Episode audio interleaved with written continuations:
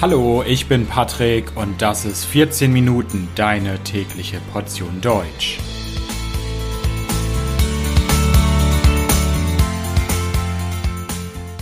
Folge 48 Polyglots. Hallo, hallo und herzlich willkommen zu einer neuen Folge von 14 Minuten. Ich hoffe, dass es euch gut geht. Ihr lernt wahrscheinlich zurzeit Deutsch. Deswegen hört ihr wahrscheinlich diesen Podcast. Wahrscheinlich habt ihr in der Schule Englisch gelernt, vielleicht auch Französisch oder Spanisch oder eine andere Sprache. Aber wusstet ihr, dass es Menschen gibt, die nicht nur eine oder zwei Fremdsprachen lernen wollen, sondern am besten möglichst viele, weil sie es lieben, Sprachen zu lernen? Diese Menschen sind miteinander vernetzt, haben oft auch besondere Methoden zum Sprachenlernen, von denen sie glauben, dass sie besonders effektiv sind. Diese Menschen nennt man Polyglots.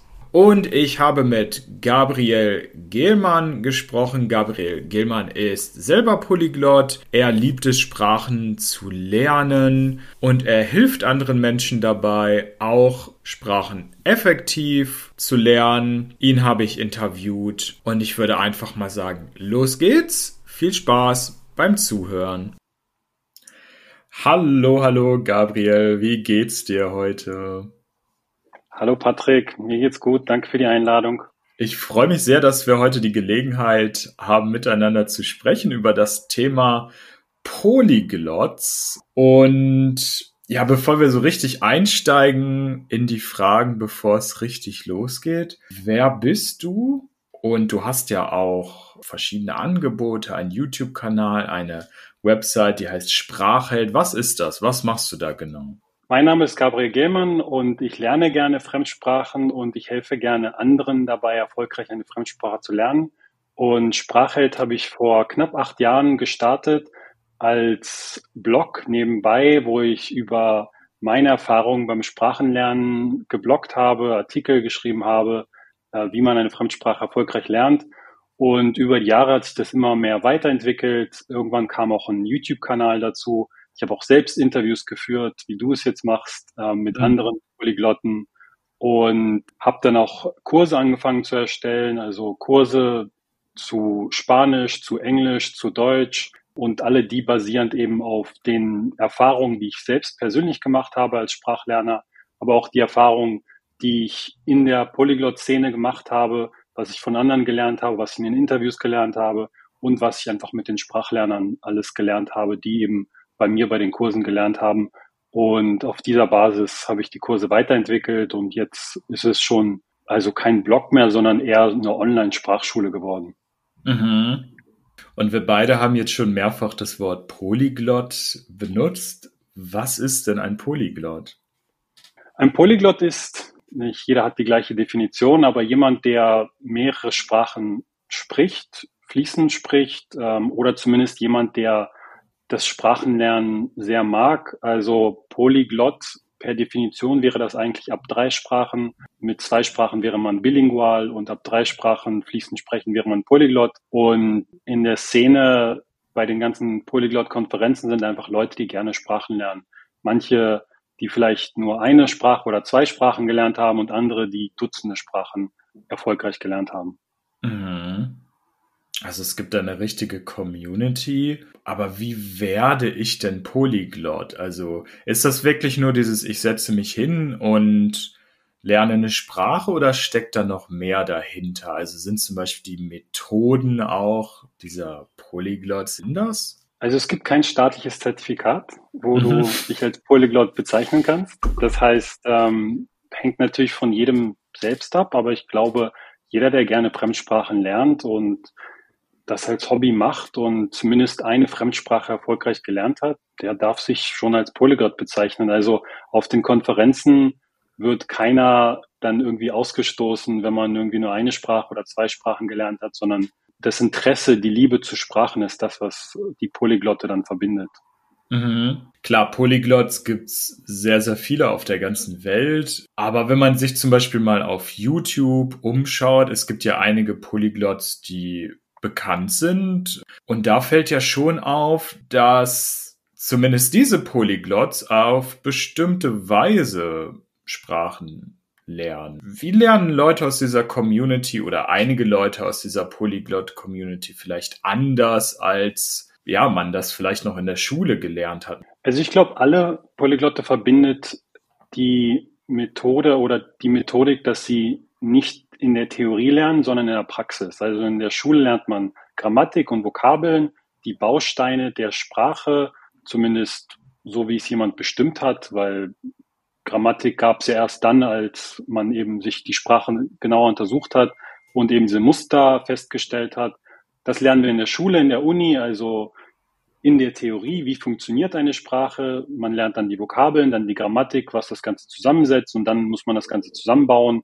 Und in der Schule beim Test funktioniert das vielleicht noch, in der Realität funktioniert das dann nicht mehr weil man sich natürlich nicht die ganzen äh, Grammatikregeln merken kann. Man kann das nicht alles abrufen im Gespräch. Und die Polyglotte oder Leute, die eben erfahren haben oder gelernt haben, wie man eine Fremdsprache lernt, weil das ist auch eine Fertigkeit.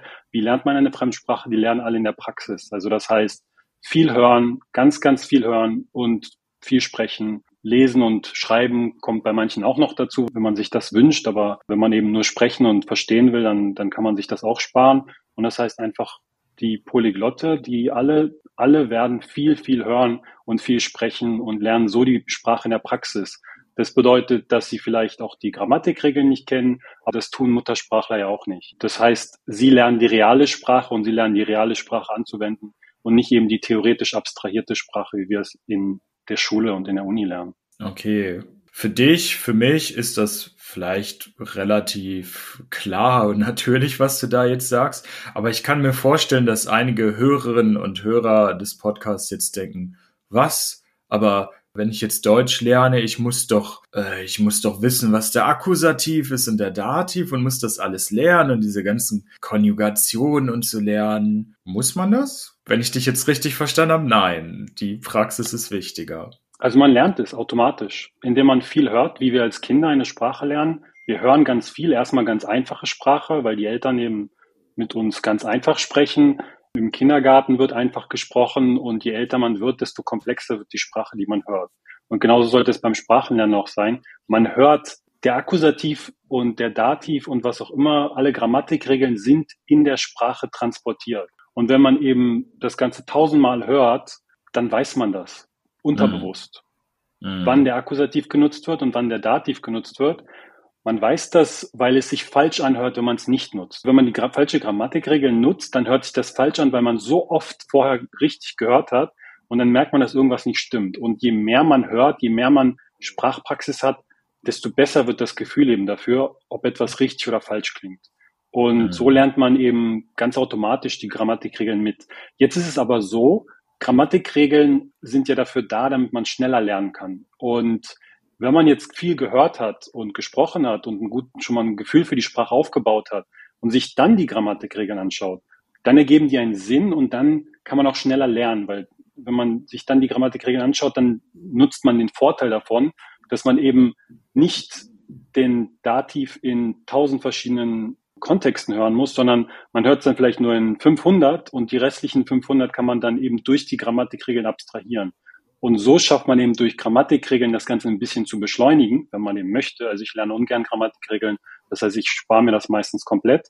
Was aber eben nicht korrekt ist, ist das Ganze anders herumdrehen, dass man nur die per Grammatikregel lernt, weil man dann gar nicht das Gefühl entwickelt man schafft es gar nicht so schnell eben die Grammatikregeln anzuwenden. Also das heißt, Grammatik kann ein Vorteil sein, wenn man erst die Sprache durch Hören entdeckt und ein Gefühl dafür entwickelt, dann kann man das durch Grammatikregeln beschleunigen.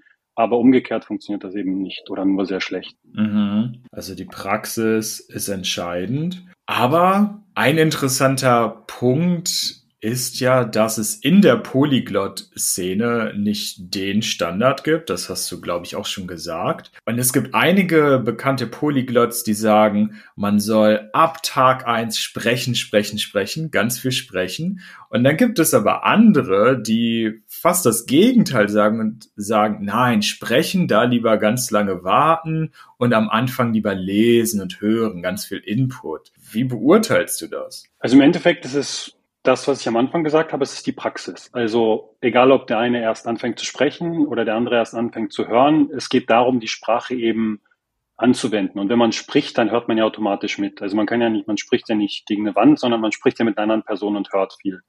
Ich würde sagen, das Sprechen am Anfang, ich gehöre auch eher zu dem Camp, dass man erst viel hören sollte. Jede andere Sprache hat andere Töne, als wir es in unserer Muttersprache gewöhnt sind. Und diese Töne hört man am Anfang nicht, weil man sie einfach nicht gehört hat. Man hat nur die deutschen Töne gehört oder die anderen Töne in der eigenen Muttersprache. Und wenn man sofort anfängt zu sprechen, ohne ein Gefühl dafür zu haben, wie sich die Sprache anhört, wie sich die Sprache korrekt anhört, bevor man überhaupt diese neuen Töne entdeckt hat, dann fängt man an, Sachen mit einem schlechten Akzent, mit den falschen Tönen zu sagen. Umso mehr man das macht, desto mehr schleift sich das ein. Und dann später ist es sehr schwer, das wieder rauszubekommen. Also das mhm. heißt, deswegen ist es wichtig, erstmal überhaupt auch hier das Gefühl für die Sprache und für die Töne, für den Klang der Sprache zu bekommen. Das heißt, sehr viel hören. Und wenn man das hat, dann fängt man an zu sprechen. Wenn man einen Ton nicht hört, dann kann man ihn auch nicht richtig sagen. Also deswegen muss immer zuerst das Hören kommen und das Sprechen dann, dann im Anschluss. Mhm. Wobei ich auch sagen würde, dass in der Polyglot Community wahrscheinlich diese Meinung des Ersthörens das eher die größere Menge vertritt als des Erstsprechens. Also mhm. so meine unwissenschaftliche Schätzung wäre, dass das Camp der Ersthören äh, deutlich größer ist. Mhm, mhm. Und wenn ich jetzt eine Sprache lernen will, zum Beispiel Deutsch, Deutsch ist ein gutes Beispiel. Da gibt's ja unfassbar viel Material. Es gibt unfassbar viele Bücher, CDs, Apps, Webseiten. Wie fange ich am besten an? Also zu welchen Materialien würdest du raten? Am besten immer mit einem YouTube-Kanal oder mehreren YouTube-Kanälen oder mit einem audiobasierten Lehrbuch oder eben mit einem Podcast wie deinem starten, wobei deiner vielleicht ein bisschen mehr fortgeschritten ist, aber eben Podcasts, YouTube-Kanäle und Lehrbücher oder audiobasierte Lehrbücher für Anfänger, wo erstmal einfach gesprochen wird, wo wenige Wörter benutzt werden, wie man eben als Kind es auch lernt. Erstmal simple Sprache und so baut man sich dann eben das Ganze aus. Also man, man hört sich eben die Podcasts für Anfänger erst an und dann hört man ganz viele Episoden und man fängt an, sich Wörter zu erschließen aus dem Kontext. Das Vokabular wird größer, ohne dass man wirklich unbedingt aktiv die Wörter eben lernen muss. Und so schreitet man eben voran. Und das Wichtige ist, nicht zu viele gleichzeitig zu machen. Also viele Sprachlerner kaufen sich dann fünf Lehrbücher und schauen alles Mögliche und Sprachkurse und alles kombiniert und dann verliert man schnell den Überblick. Deswegen ist es immer besser, mit wenigen Ressourcen zu starten und dann das Ganze langsam auszubauen, damit es nicht zu kompliziert wird und man nicht dann irgendwie hinwirft, weil man einfach den Überblick verloren hat. Mhm. Wir haben schon über die Polyglot Community gesprochen. Die ist natürlich über das Internet miteinander vernetzt, verbunden. Aber es gibt ja auch Treffen im realen Leben. Wenn ich also sage, ah ja, ich, ich lerne gerne Sprachen, möchte andere Menschen treffen, die das auch gerne tun. Welche Möglichkeiten habe ich denn da? Also die zwei bekanntesten Konferenzen sind das Polyglot Gathering und die Polyglot Conference. Und das Polyglot Gathering, das findet meistens in Europa statt. Also das war erst in Berlin, dann in Bratislava, jetzt war es in Polen in der Nähe von Warschau. Wo es nächstes Jahr ist, weiß ich nicht. Und die Polyglot Conference, die reist um die ganze Welt. Also dieses Jahr ist die jetzt in äh, Mexiko und davor war es in Japan. Also das heißt, diese zwei Konferenzen oder Treffen sind eigentlich immer der erste Anlaufpunkt. Ansonsten gibt es natürlich auch, je nachdem, wo man wohnt, auch lokale Treffen. Also ich, in Berlin zum Beispiel gibt es ein Polyglot Meetup, ich glaube, jede Woche. Und ähm, je nachdem, wo man wohnt, kann man natürlich auch schauen, ob es lokal etwas gibt. Okay, spannend, spannend. Vielleicht als abschließende Frage, welche Sprache lernst du denn gerade aktuell? Also ich lerne so halb aktiv gerade Polnisch. Hab's jetzt schon auf ein ganz gutes Konversationsniveau gebracht und versuche das noch ein bisschen weiter auszubauen. Okay, dann wünsche ich weiterhin viel Erfolg beim Polnisch lernen und danke dir okay. sehr, sehr für dieses Interview und wünsche dir natürlich noch einen wunderschönen Tag. Danke gleichfalls. Danke für die Einladung. Gerne, gerne. Mach's gut. Ciao, ciao. Ciao. Das war das Interview mit Gabriel Gehlmann. Ich bedanke mich fürs Zuhören. Das Transkript dieser Folge findet ihr wie immer auf www.14minuten.de. Natürlich völlig kostenfrei. Auf der Website findet ihr außerdem Links zu den Angeboten von Gabriel. Also, vielen Dank, bis bald, ciao, ciao.